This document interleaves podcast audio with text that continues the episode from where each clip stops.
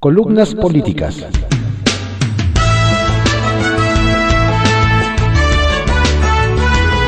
Continuamos con la audiosíntesis informativa de Adrián Ojeda Román, correspondiente a hoy, miércoles 26 de enero de 2022. Demos lectura a algunas columnas políticas que se publican en periódicos de circulación nacional. En privado, por Joaquín López Dóriga, que se publica en el periódico Milenio. AMLO, cese, crítica y premio. Una de las cosas más ciertas que ha dicho el presidente López Obrador es que su pecho no es bodega. Y no, nunca lo ha sido. Ayer lo confirmó cuando se refirió a su decisión de cesar a Rogelio Jiménez Pons de la dirección de Fonatur a cargo de la construcción del tren Maya, al que ante los retrasos, cambios de ruta y aumento de costos, sustituyó con el exsecretario de Bienestar Javier May. A una pregunta de ¿por qué el cambio? lo desnudó. Es que necesitamos terminar esta obra y necesitamos responsables que estén comprometidos por entero que no se detengan ante nada y que se apliquen a fondo. Para poder llevar a cabo una obra se requiere un mando y una supervisión permanente y no vamos a estar considerando que son nuestros amigos o nuestros compañeros. Pero resulta que no dan resultados. Lo lamentamos mucho. Nos da pena. Podemos querer mucho a una persona, pero si esa persona no se aplica, no se entusiasma, no tiene las convicciones suficientes, no internaliza que estamos viviendo un momento estelar de la vida pública de México. Si está pensando que es la misma vida rutinaria del gobierno, que todo es ortodoxo, que todo es plano, que no importa que se pase el tiempo, pues entonces no está entendiendo que una transformación es un cambio profundo, es una revolución de las conciencias.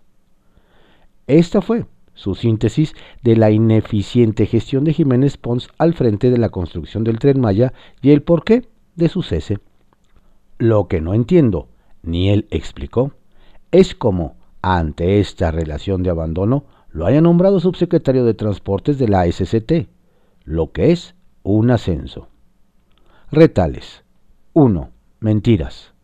Hugo López Gatel salió a decir ayer, con base en los casos del domingo, cuando siempre bajan, que hay una reducción de contagios de COVID, lo que es falso. Anoche se reportaron 44.902 casos, y eso que están topados por el bajo número de pruebas y se registraron 475 defunciones, esas que iban bajando, el número más alto de esta oleada. ¿Hasta cuándo, presidente, va a dejar que lo y nos sigan engañando? 2. Homicidios. La realidad tiene otros datos de lo que dan al presidente. México ocupa el tercer lugar mundial de un ranking de 189 países en cuanto a números de homicidios dolosos con 33.000 en 2021, solo por debajo de Brasil e India, y se registran 27 muertes violentas por cada 100.000 habitantes. Quinto lugar mundial pero lo reconfortan diciendo que se redujeron en mil, cuando al día de ayer, en lo que va de este sexenio, suman 111.248. Y 3. Embajadores. Está en duda el beneplácito del gobierno panameño a la propuesta de López Obrador para que Pedro Salmerón sea su embajador. Marcelo Ebrard ya tiene la respuesta de ese país que guarda en secreto. En cuanto a Quirino Ordaz, sigue el proceso en Madrid y todo indica, le darán el placer. Arsenal, por Francisco Garfias, que se publica en el periódico Excelsior. Las burlas al diálogo de Bartlett llaman la atención en Estados Unidos. En Estados Unidos vaticinan que el Parlamento abierto que realiza actualmente la Cámara de Diputados no cambiará en nada la perspectiva de la reforma del sector eléctrico propuesta por el Ejecutivo. Los legisladores de Morena no han mostrado flexibilidad en su defensa de la propuesta del presidente, mientras que los líderes y expertos del sector privado parecen predicar en el desierto. Señala el semanal reporte sobre México de Grupo Eurasia. Los expertos de este grupo, especializado en detectar riesgos para los inversionistas alrededor del mundo, destacan que las tensiones entre el sector privado y el Congreso aumentaron cuando Carlos Salazar, presidente del Consejo Coordinador Empresarial, canceló de última hora su participación en el citado Parlamento.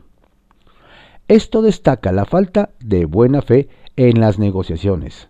Además, el director de la CFE, Manuel Bartlett, se ha burlado abiertamente de la posibilidad de cualquier diálogo, subraya el grupo. La iniciativa del Ejecutivo propone limitar al 46% la inversión privada en la generación de electricidad. Elimina los órganos reguladores autónomos de energía.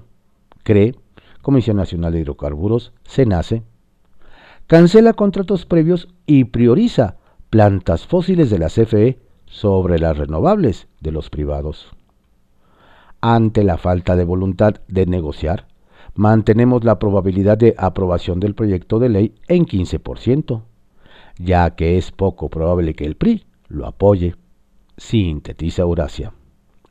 Aquí le agregábamos, veremos si el PRI, cuyos votos son indispensables para alcanzar la mayoría calificada, resiste las presiones de la 4T para aprobar la reforma. El reporte se refiere también a la visita que la secretaria de Energía, Jennifer Granholm, realizó el pasado 20 de enero a México para reunirse con el presidente López Obrador, su contraparte Rocío Nale, miembros de su gabinete y con los tres aspirantes a la candidatura presidencial de Morena, Sheinbaum, Monreal y Ebrard. Los analistas de Eurasia dicen que la administración de López Obrador trató de presentar la visita como un éxito pero Granholm hizo saber que en una de las reuniones manifestó la creciente preocupación de la administración Biden por los impactos de la reforma en el medio ambiente y las inversiones. López Obrador reconoció que accedió a analizar caso por caso las firmas estadounidenses que podrían verse afectadas por la implementación de la reforma, pero siguió calificando el tema como no contencioso, puntualiza el reporte. Al presidente López Obrador le gusta decir que amor con amor se paga. Eso fue lo que hizo ayer la senadora Olga Sánchez Cordero, presidenta de la mesa directiva de la Cámara Alta, con el coordinador de los senadores de Morena, Ricardo Monreal. No solo salió al paso de los rumores de un inminente destitución de Monreal al frente de la bancada mayoritaria, sino que lo reconoció como un gran operador político ha sabido construir confianza no solo al interior del grupo Guinda, sino con diversas fuerzas políticas, declaró. Los rumores, arma de los radicales, se produjeron luego de que la senadora Antares Vázquez declarara que no se oponía a que se discutiera la remoción del Zacatecano. Arreciaron con el hecho de que una treintena de senadores del grupo son 61, convocaron a una reunión sin tomar en cuenta al coordinador para discutir la existencia de la comisión especial que investiga los abusos cometidos en Veracruz por el gobernador Cuitlagua García. Parece, solo parece, que el nombramiento del prista Quirino Ordaz ya se descongeló. Fuentes diplomáticas nos adelantan que es inminente el anuncio del beneplácito del beneplácito al exgobernador de Sinaloa, propuesto para el cargo desde el 11 de septiembre del año pasado. El retraso es atribuido a las discrepancias provocadas por las disculpas exigidas por el gobierno de México a España por los abusos cometidos durante la conquista. El punto de distensión habría sido la negociación directa que hubo en la Ciudad de México entre el canciller Marcelo Ebrard y el vicecanciller español Juan Fernández Trigo. También ha ayudado el buen gesto hacia México de Pedro Sánchez, presidente del gobierno español.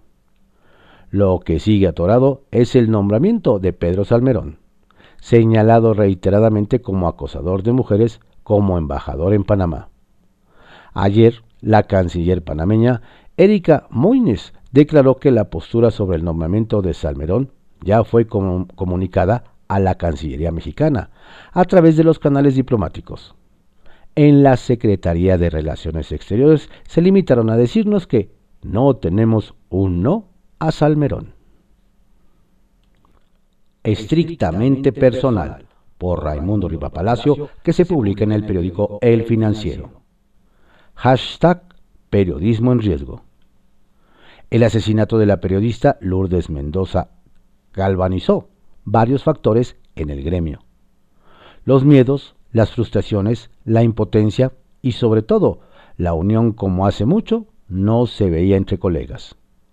No hay nada objetivo que permita una interpretación del por qué, después de 51 periodistas asesinados en el sexenio, el de Maldonado haya detonado esta reacción, salvo por el antecedente que hace casi dos años la periodista de Tijuana se paró frente al presidente en una mañanera y le dijo que temía por su vida, a propósito de un diferendo laboral con la empresa de su amigo Jaime Bonilla, a quien haría gobernador de Baja California. Quizá fue el, el recuerdo de aquel momento lo que cambió el metabolismo del gremio, porque el gobierno no tomó en serio lo que denunció Maldonado, que terminó muerta con un balazo en la cabeza. Durante dos días consecutivos el presidente Andrés Manuel López Obrador ha tocado el crimen. El lunes pidió no brincar a conclusiones para responsabilizar a Bonilla lo que es correcto porque no se debe prejuzgar a nadie. Ayer negó que Maldonado hubiera estado en el mecanismo de protección de periodistas federal que depende de la Secretaría de Gobernación, pero dijo que de todas formas nosotros estamos obligados a aclarar este crimen y evitar que continúen los asesinatos de periodistas y de los ciudadanos. Por eso trabajamos todos los días. Si tomamos al pie de la letra las palabras del presidente, lo está haciendo muy mal. Los tres primeros años del sexenio de López Obrador han sido los más violentos en todo el siglo, al cerrar 2021 con una tasa de homicidios dolosos de 72.45 contra 43.37 en el mismo periodo de gobierno de Enrique Peña Nieto, de acuerdo con un análisis del Observatorio Nacional Ciudadano. La tasa de víctimas por cada 100.000 habitantes fue de 25.83 en la primera parte del sexenio de López Obrador, contra 14.74 en el mismo lapso de Peña Nieto. Esto invalida el llanto permanente del presidente de que el pasado fue peor y que le heredaron un tiradero. Las cosas no estaban bien anteriormente, pero ahora se han agravado. En el gobierno de López Obrador ya se rebasó el total de periodistas asesinados que hubo en el sexenio de Peña Nieto, que fue el más violento en la historia del país, desde que se empezaron a medir los crímenes en 1992. Entre los dos, de acuerdo con el Comité de Protección de Periodistas en Nueva York, suman hasta ahora dos terceras partes del total de 60 periodistas asesinados desde ese año. México es el segundo país, después de la India, donde más periodistas son asesinados y de acuerdo con el último informe de Reporteros sin Frontera, con sede en París. López Obrador no ha acometido las reformas necesarias para frenar la espiral de violencia contra la prensa y la impunidad. Las cosas no van a cambiar. El presidente solo tiene retórica y propaganda, no la razón. Ayer dijo que, a diferencia de gobiernos pasados, nosotros no permitimos la impunidad. La realidad es distinta. La Oficina de Derechos Humanos de la Secretaría de Gobernación estima que el 97% de los crímenes contra periodistas queda impune. Esto no es atribuible principalmente a los jueces, sino obedece a las deficientes o nulas investigaciones de los asesinatos. De la misma forma, la impunidad no es responsabilidad primaria del gobierno federal, porque salvo excepciones, cuando los atrae la Fiscalía General, son delitos del fuero común. López Obrador no distingue las cosas porque su mente está enfocada únicamente en su narrativa contra el pasado, que oculta el presente y sus fobias. La prensa es una de ellas, como dejó entrever cuando al hablar en la mañanera de los periodistas asesinados, los empaquetó también con los crímenes de otros ciudadanos. La vida de un periodista no vale más que la de cualquier otro ciudadano, y la ley debe ser aplicada en los mismos términos para todos. Pero al mismo tiempo, en un contexto político, dado el impacto para la sociedad en su conjunto, el asesinato de un periodista se evalúa bajo parámetros distintos. La o el periodista siempre están en la trinchera y en la línea de fuego contra los intereses establecidos, que los lleva a chocar regularmente con los gobiernos. Pero como explicaron Christoph Heines y Charles Srivansan en un ensayo de Human Rights Quarterly 2013, si se ataca deliberadamente a un periodista o si los ataques contra el gremio no reciben castigo, la prensa no puede ser libre. Por lo mismo, si la prensa es acallada, los gobiernos no tienen contrapesos ni la sociedad puede evaluarlos, reduciendo sus niveles de información para tomar decisiones que le beneficien. La forma más extrema de censurar es el asesinato a un periodista, añadieron. Matarlo no solo acalla la voz de un periodista en particular, sino que intimida a otros y al público en general, llevando a muchos de ellos a ejercitar la autocensura por el llamado efecto paralizador.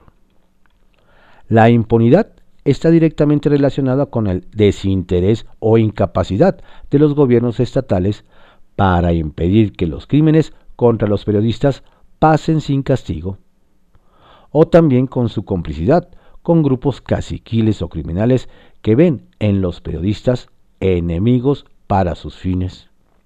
La actitud del presidente tampoco ayuda. No solo es la desarticulación deliberada o inopinada de sus pensamientos, lo oprobioso, sino sus actitudes hostiles contra medios e individuos que animan los linchamientos digitales y las agresiones físicas. Con sus ataques, López Obrador crea condiciones para una acometida permanente contra la prensa y propicia lecturas equivocadas en el país. Al abusar retóricamente de su fuerza, violando el principio de la proporcionalidad, el presidente puede estimular a fuerzas retrógradas o a quienes buscan desestabilizar para matar a periodistas. Seguramente no es su intención pero debe darse cuenta que si la mañanera no mata, los climas que genera en el país, lo estamos viendo, sí lo hacen. Historias de reportero, por Carlos Lore de Mola, que se publica en el periódico El Universal. Lo que no dice el testamento. Con diferencia de horas, el gobierno federal mexicano ofreció tres versiones distintas sobre por qué el presidente estaba en un hospital. El viernes a las 16:15, el vocero Jesús Ramírez tuiteó que López Obrador había acudido a una revisión de rutina y que todo estaba bien. Cuatro horas más tarde, a las 20:30 del mismo viernes, el secretario de Gobernación, Adán Augusto López, publicó un comunicado expresando que, durante la revisión de rutina, los médicos consideraron necesario hacerle un cateterismo. ¿Cuándo fue la revisión de rutina? ¿Cuándo lo decidieron? ¿Fue ese día o fue antes? Al día siguiente, a las 12 horas, el propio López Obrador, en un video, dijo que el cateterismo se había decidido hace semanas y no se lo habían podido hacer porque le dio COVID.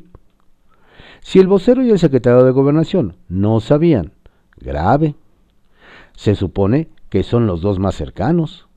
Si sabían y mintieron, peor. Cada uno haciendo su mejor esfuerzo por esconder la verdad y en el camino tropezándose el uno con el otro. El episodio exhibe varias cosas del gobierno. Primero, una incontenible adicción a mentir. Segundo, una profunda descoordinación entre los más cercanos colaboradores del presidente. Tercero, el afán propagandístico de no querer transparentar la mala salud del líder máximo para mantenerlo en la categoría de semidios, al que nada grave le pasa nunca, y cuyas dolencias y afecciones hay que minimizar sistemáticamente. Y cuarto, que nadie se atreve a decirle nada a López Obrador, ni el mínimo. Señor presidente, esto no podemos esconderlo, debemos decirlo pública y transparentemente. La salud del presidente es un tema de seguridad nacional, pero para este gobierno es un tema de propaganda demencial. El primer mandatario es capaz de hacer propaganda hasta con su propia muerte y juguetear con el distractor de un testamento político. Cursilería rebasada para los más afamados autócratas. Los presuntos herederos de AMLO son los únicos que toman en serio el mentado testamento. Proclives al pleito interno, un documento con el deseo póstumo del líder, que por cierto está vivito, coleando y comiendo garnachas. Anima lo mismo las intrigas palacigas que el descontón callejero, dos de las principales características del movimiento que gobierna. Más allá de cualquier testamento, hasta ahora, lo que está a la vista es lo que se apunta como legado.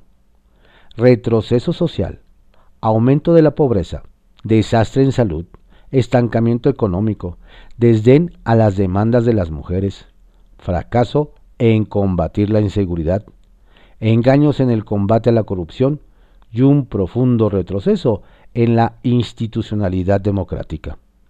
Eso no lo dice el testamento, pero eso es lo que nos está heredando a los mexicanos. Sacia Morbos.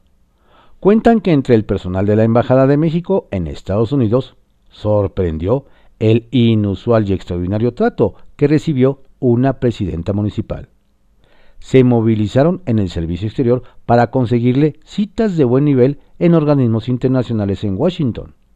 Le armaron una agenda que parecía de secretaria de Estado. Le consiguieron trato de alto funcionario en migración y aduanas para agilizar su llegada. Ya hasta enviaron el vehículo personal del embajador a recoger al aeropuerto de Washington.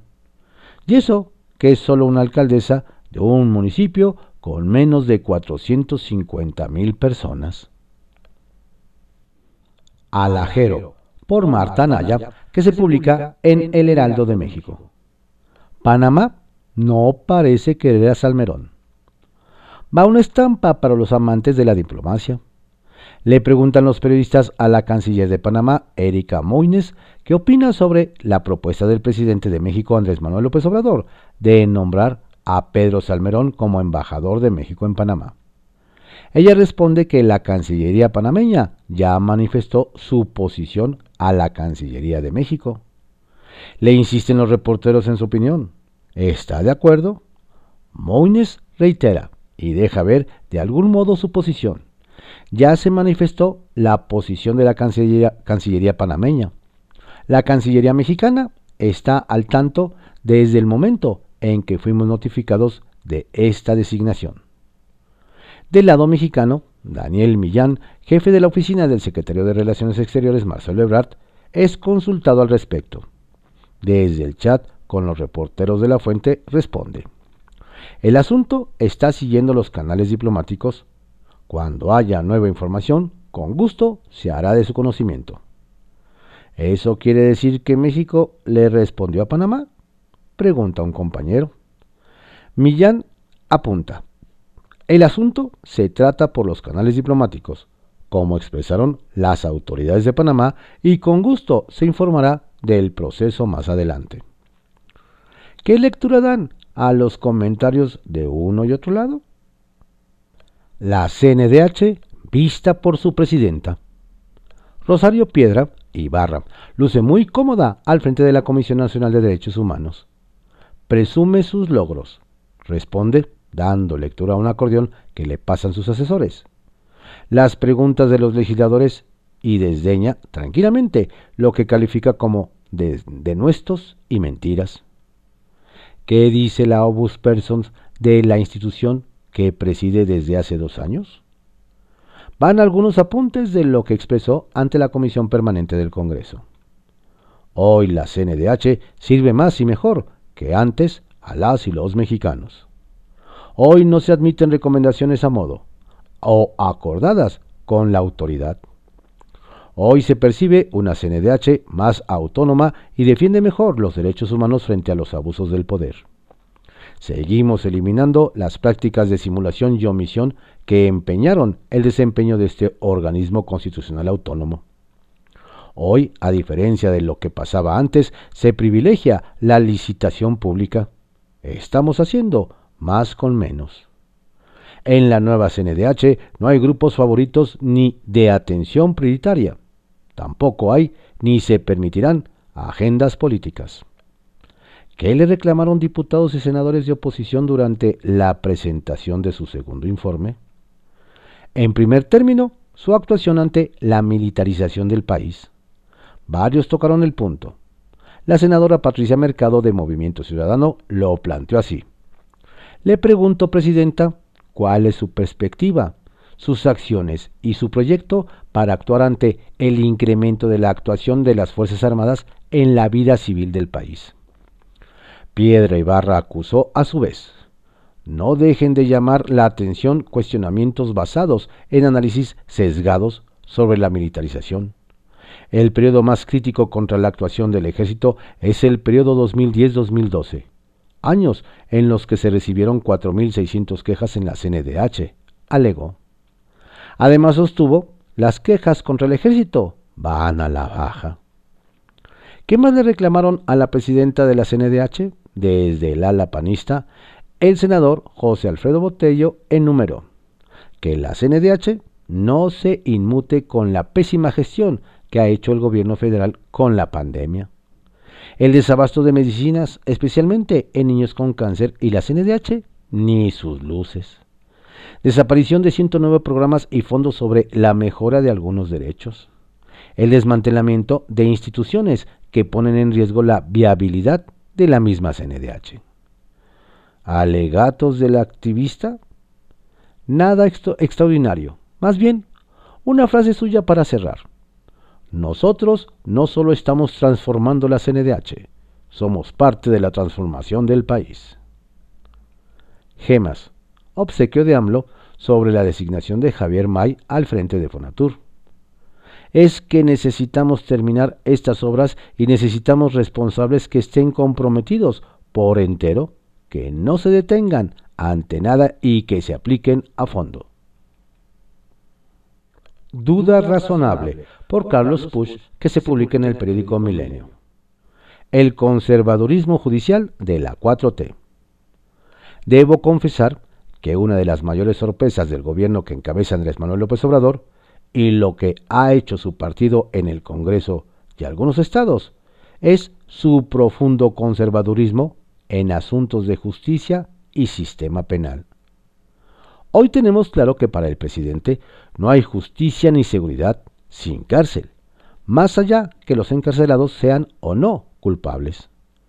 Lo supimos desde el día muy temprano en el sexenio en el que el presidente y su partido aumentaron seriamente los delitos que ameritan prisión preventiva oficiosa y la manera en que el presidente lo ha presumido como un logro de su gobierno. Lo hemos sabido con la actuación de Alejandro Gertz, que usa esos cambios y maniobras de todo tipo para utilizar al Moloya como manera de presión a falta de investigaciones judiciales. Lo comprobamos cuando el presidente puso en sus manos de los militares al más grande cuerpo de seguridad pública que haya tenido México. Ahora una más. Ayer el presidente anunció que presumirá en las mañaneras durante sus informes de seguridad el número de arrestados.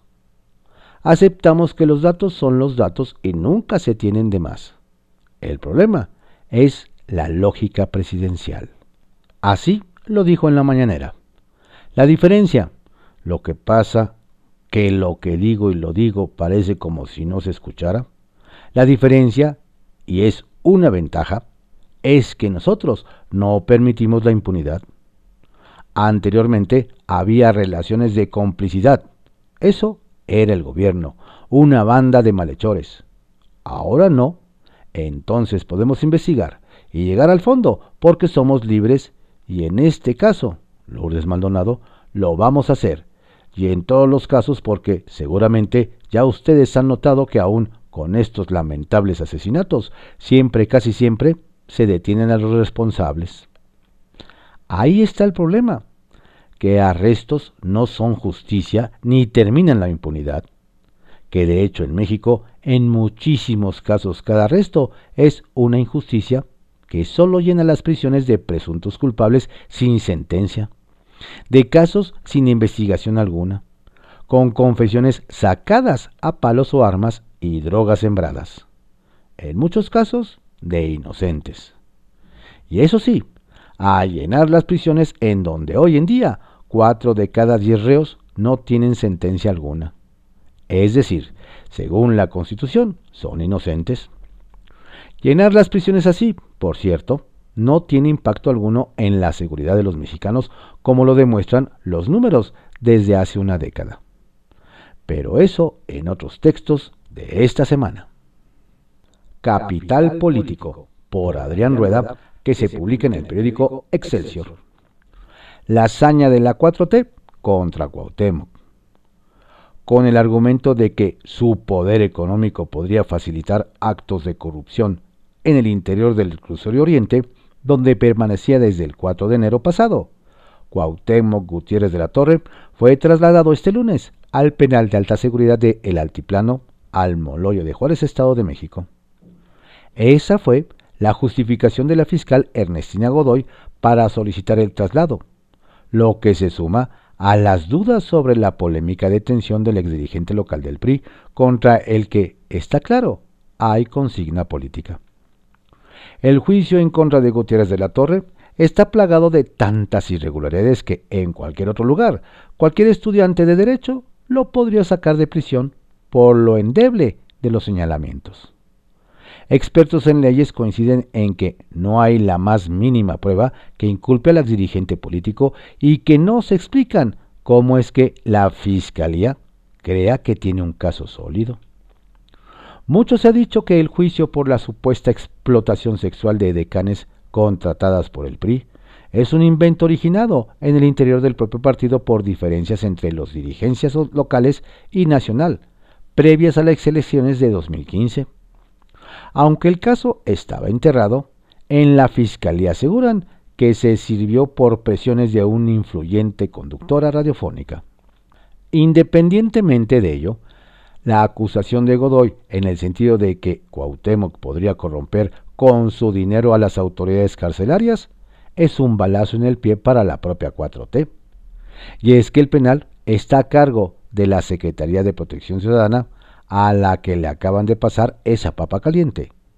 Pero antes estuvo a cargo del subsecretario del Sistema Penitenciario, Hazael Ruiz, quien hoy labora en la Policía Federal con Rosa Isela Rodríguez.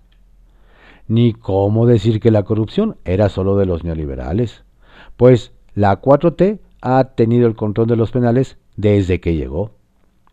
Si en verdad piensa que Cuauhtémoc puede comprar a las autoridades del penal y por eso fue necesario su traslado? Hay que recordarle a Ernestina que el Chapo Guzmán corrompió a los encargados de El Altiplano. Así que el cambio no garantiza nada. Pero si Gutiérrez de la Torre puede comprar privilegios, ¿a poco Emilio Lozoya, a quien a lo mejor liberan hoy, el exgobernador Javier Duarte, el diputado morenista Saúl Huerta o cualquier delincuente de medio pelo no lo podrían hacer. Está claro que lo del exdirigente prista se ha convertido en algo personal para la fiscal. Solo así se explicaría por qué la hazaña contra él, como si este fuera el caso con el que hará historia en el sexenio. Nadie quisiera pensar que es porque ella y Cuauhtémoc fueron duros rivales políticos en la alcaldía Iztapalapa, o porque este personaje apoyó a Ricardo Monreal antes de las elecciones internas, donde disputaba la candidatura de Morena para la Ciudad de México contra Claudia Sheinbaum y Martí Batres. ¿O sí?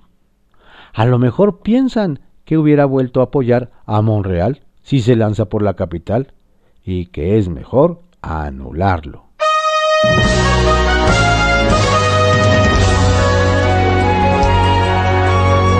Estas fueron algunas columnas políticas que se publican en periódicos de circulación nacional en la audiosíntesis informativa de Adrián Ojeda Román, correspondiente a hoy, miércoles 26 de enero de 2022.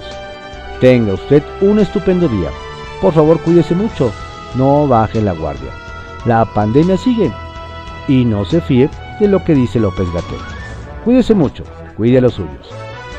Saludos cordiales de su servidor, Adrián Ojeda Castillo.